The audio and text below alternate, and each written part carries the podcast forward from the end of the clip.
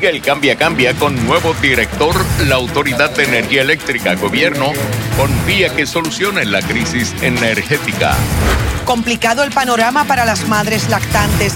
En exclusiva revelan odisea por mantener su banco de leche a pesar de los apagones. Remueven de su hogar a menor que llegó con golpes y hematomas a la escuela. Sus hermanitos también están bajo la custodia de familia. Defensa de Jensen Medina intenta establecer que el disparo que mató a Arelis Mercado no fue intencional. Nuevos espectáculos y atracciones forman parte del 50 aniversario de Walt Disney World. En el tiempo tarde activa con problemas de inundaciones, mientras Sam provocará evento de marejadas desde mañana.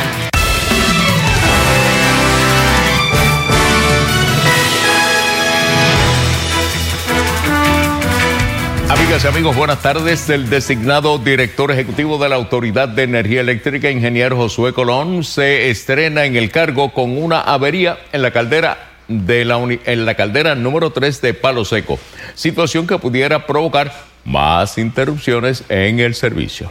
Bueno, la llegada de Colón no es el único cambio en la cúpula gerencial de la autoridad. Hoy también comenzó en labores el nuevo presidente de la Junta de Gobierno, Fernando Gil Enseñat. Pero ¿solucionarán los cambios la crisis energética que vivimos? Tenemos cobertura en equipo que iniciamos con Marjorie Ramírez proceso formalmente. Bueno, y aquí continúa llevándose a cabo la conferencia de prensa del director ejecutivo Josué Colón, quien de inmediato indicó que la prioridad será llevar a cabo las inspecciones de campo, reconociendo que es en el área de la generación el problema principal que ha estado ocasionando estos apagones de los pasados días. Indicó que su prioridad será visitar las plantas generatrices para poder identificar lo que son los problemas y las necesidades. Vamos a escuchar de inmediato parte de esas expresiones.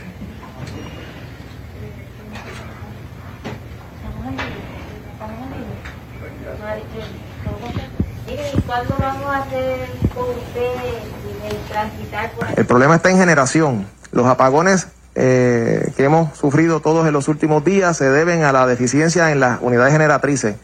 Ahí es que va a estar mi prioridad. Yo en este momento me voy a enfocar el gran parte de mi tiempo, sino eh, la mayoría del tiempo, en identificar con claridad cuáles son las deficiencias o los problemas que están en las centrales generatrices, cuáles son las necesidades que hay en las mismas, eh, cuál es la carencia de personal, si alguno, en, en esas centrales para que las operaciones sean confiables. Y todo esto reconociendo que existe un proceso de transformación, reconociendo que hay un proceso eh, bajo el título 3 de la ley promesa que, cobija a la autoridad y sus operaciones, pero aún dentro de todos esos marcos y las restricciones que eso pueda suponer, entiendo que hay el espacio eh, para mejorar y si no lo hay yo voy a buscarlo y lo voy a crear y lo vamos a hasta que no se corrija esto no vamos a parar. Indicó que los apagones se deben mayormente a la falta de mantenimiento, así también como a las averías, por lo que va a estar atendiendo estas unidades para ver qué es lo que pasa. Incluso no supo explicar todavía en concreto cuál es la situación que está ocurriendo en la unidad 3, que actualmente, la caldera 3 de Palo Seco, que actualmente está fuera de servicio. Pero cuáles fueron las instrucciones directas que le dio el gobernador, quien estaba sumamente molesto con esta situación. Vamos a escuchar de inmediato sus expresiones. Eh, que metiera mano directamente, que no me convirtiera en un director de oficina, que estuviera en el campo eh, de primera mano atendiendo todo lo que está afectando las operaciones de la Autoridad de Energía Eléctrica y que él reconoce todos los, ¿verdad? los inconvenientes que hay, pero ha depositado la confianza en nosotros y nosotros lo agradecemos y vamos a, a echar eh, para adelante, a realizar lo que haya que realizar. En términos administrativos, indicó que todo el mundo está bajo evaluación y que se sentará a escuchar qué es lo que está ocurriendo y mientras tanto su salario aún continúa en evaluación por parte de la Junta de Gobierno, pero se entiende que pudiera estar fluctuando en unos 250 mil dólares. En la edición de la noche estaremos ampliando. Para Telenoticias les informo Marjorie Ramírez. Gracias, Marjorie. Mientras, la solución a los múltiples problemas que enfrenta la Autoridad de Energía Eléctrica no se resolverán de un día para otro. Eso admitió el nuevo presidente de la Junta de Gobierno de la agencia, Fernando Gil Enseñat. Hoy fue su primer día en funciones, el también exdirector del Departamento de la Vivienda, en donde precisamente designó el nombramiento de José Luis Colón, José, Josué Colón, debo decir, como director de la corporación. José Esteves tiene la historia. Gil Señalat tuvo su primera gestión como presidente de la Junta de Gobierno cuando presidió esta mañana una reunión del organismo en la que el director ejecutivo de la autoridad, Efran Paredes, puso su cargo a disposición de la Junta, que poco después comunicaba aceptaba su dimisión. All in favor, please. Aye. I abstain. And you abstain. Eh. Poco después se anunciaba la designación de Josué Colón, quien fungió como director ejecutivo de la autoridad durante la gobernación de Luis Fortuño para sucederle en el cargo, decisión que parecía estar planchada desde antes. No sé si usted, eh, ustedes ya tienen candidatos, se está hablando insistentemente de la figura de Josué Colón. Josué Colón es una persona que ya fue director, eh, en parte pudiera ser responsable de la situación donde estamos ahora. Eran las mismas denuncias que se hacen ahora en aquel entonces de la, la politización, la falta de mantenimiento. ¿Sería una alternativa viable Josué Colón o algún otro exdirector? Josué Colón tiene todas las cualidades y toda la, y la credibilidad para ejercer el puesto. Eh, si empezamos a señalar, obviamente no vamos a llegar a ningún sitio. Gil Señalat entra a dirigir la agencia en los momentos en que Energía Eléctrica va a recibir la mayor cantidad de fondos federales en su historia. Fueron precisamente unas actuaciones del funcionario que, según la exgobernadora Wanda Vázquez, pusieron en peligro una asignación millonaria de fondos para el Departamento de la Vivienda, lo que movió a la exgobernadora a destituirlo como secretario de esa agencia. En ningún momento se se puso esos fondos, nunca hubo una carta ni nada al respecto. Simple y llanamente lo que se le proveyó a ella fue una información en la cual se determinaba cómo el nuevo acuerdo de colaboración afectaba el desembolso de fondos. Y Señalat dijo no llega con una varita mágica para resolver de un día para otro los problemas de la autoridad por lo que decir lo contrario sería mentirle al país. Una de las prioridades de Hill será mejorar también la comunicación y las relaciones con Luma, especialmente en el aspecto de que estos puedan notificar con tiempo a sus abonados dónde, a qué hora y por cuánto tiempo van a estar efectuando los llamados relevos de carga. El nuevo presidente de la Junta también se desligó de las críticas por sus actuaciones pasadas como miembro de ese organismo, indicando que cuando se tomó la decisión de contratar a Luma, él estaba fuera de la Junta. Si hubiera estado, ¿cómo hubiera votado? Que si hubiese estado, ¿cómo ha estado? Muy probablemente votaba dependiendo de lo que se nos presentaba. Para Telenoticias les informó José Esteves. De acuerdo en uno, y en duda en otro. En la posición de Ángel Figueroa Jaramillo, presidente de la UTIER, ante los nombramientos de Josué Colón y Fernando Gil Enseñat. El líder sindical también nos dejó saber en qué estatus se encuentran los trabajos de reparación de las plantas que han sido responsables de los apagones de los pasados días. María del Carmen González informa. Lautier llegó a hacer señalamientos serios sobre el trabajo de Josué Colón en un pasado.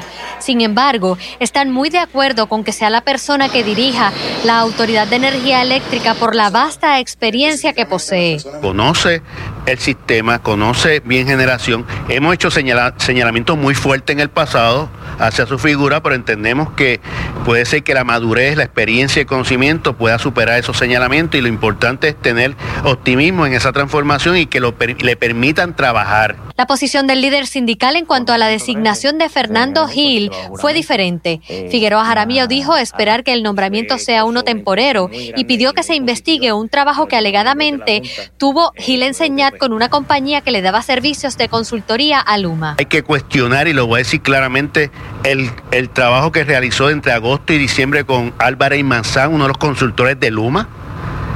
¿Cómo sale de ese, de ese trabajo?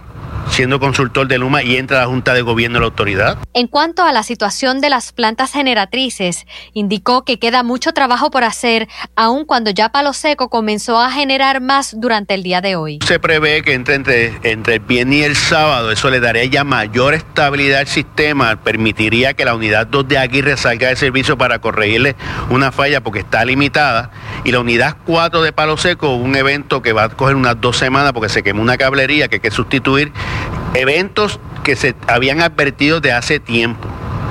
Por otro lado, Mayagüez está, se está trabajando también transportando agua desmineralizada desde Costa Sur, eso atrasa los procesos. Llegamos hasta la plaza del mercado de Santurce para saber la opinión del pueblo ante todos estos sucesos. Causualmente se nos hace difícil entrevistar al público. En esta ocasión la molestia es tan grande que todo el mundo quería hablar. De hecho, aquí llevan operando dos días sin servicio de energía eléctrica. Yo por lo menos pues tengo una plantita ahí, la puse, pero pero está complicado, ya llevamos dos días en esto. Son los mismos de siempre, son los mismos que han estado sentados al lado de él y él a comer de la batatita. El se no va a caer, si no hay luz, no hay economía. Estamos, estamos, estamos, estamos este, cogiendo el GB. Un Puerto Rico que iba adelante y estamos atrasados. Para Telenoticias, María del Carmen González. Hoy te preguntamos, ¿asistirías a alguna de las manifestaciones convocadas contra Luma y la Autoridad de Energía Eléctrica por la crisis energética que nos afecta? Un 57% opinó que sí, un 43% dijo que no. Para más noticias, recuerda, puedes acceder telemundopr.com. Van a observar las imágenes del traslado hacia el tribunal de Bayamón de la madre y el padrastro de un niño de 8 años que llegó a la escuela con múltiples golpes en su cuerpo y una herida en la cabeza. Allí van a estar evaluando la posible erradicación de cargos contra ambos. Mientras otros dos menores miembros del entorno familiar fueron removidos a modo preventivo. Luisa Sotero conversó con allegados de la pareja en la comunidad donde residen en Toa Alta y nos informa. Ellos no saben nunca de ahí, eso siempre están encerrados con sus nenas. Estas eran parte de las expresiones de los vecinos de la pareja que fue detenida ayer en la noche por alegado maltrato a un niño de 8 años en el municipio de Toalta. De hecho, algunos otros, que no se revelará su identidad, sostuvieron que conocían que existía un patrón de maltrato hacia el menor y que para el pasado año realizaron las notificaciones pertinentes tanto a la policía como al departamento de la familia, pero no vieron acción. Bueno, a veces poquito de, de, como de dominar, o sea, la, la persona, la mujer. Me comentaba que el hombre siempre estaba con los... Sí, se desvive por ellos, los atiende muy bien. Esta familia se compone de la pareja y tres niños que según la policía, ya el departamento de la familia acogió a los otros dos menores de un año y cuatro meses. En el caso de la mujer detenida tiene 20 años y a sus 12 años dio a luz al menor que alegan pudo ser maltratado, mientras que el hombre de 26 años es el padrastro. La maestra de tercer grado de este menor de 8 años se percata de que este tiene un hematoma en el ojo izquierdo ¿Tenía un hematoma? Un hematoma, sí. Eh, ¿El niño está bien? El niño está bien, está en buen estado de salud, eh, fue evaluado en el Hospital Children de Bayamón y está en buen estado de salud. Se supo que a horas del mediodía los detenidos no habían realizado admisión, por lo que han mantenido el silencio tras estos hechos, de los cuales se desprende que alegadamente la madre le dio con una escoba. Eso estaba bajo evaluación de la, del Departamento de Justicia, la fiscal Gretchen Camacho junto a la agente Idali Rosado. El teniente añadió que tenían prueba suficiente. Por otro lado, el Departamento de Educación sostuvo que realizó el protocolo para proteger al estudiante. Activaron, ¿verdad?, lo que son los protocolos mirando proteger a un menor de edad, en este caso el trabajador social asume custodia, lo llevó al hospital. Añadió que el departamento actualmente trabaja varios casos sobre este asunto a nivel isla. Para Telenoticias, Luisa Sotero.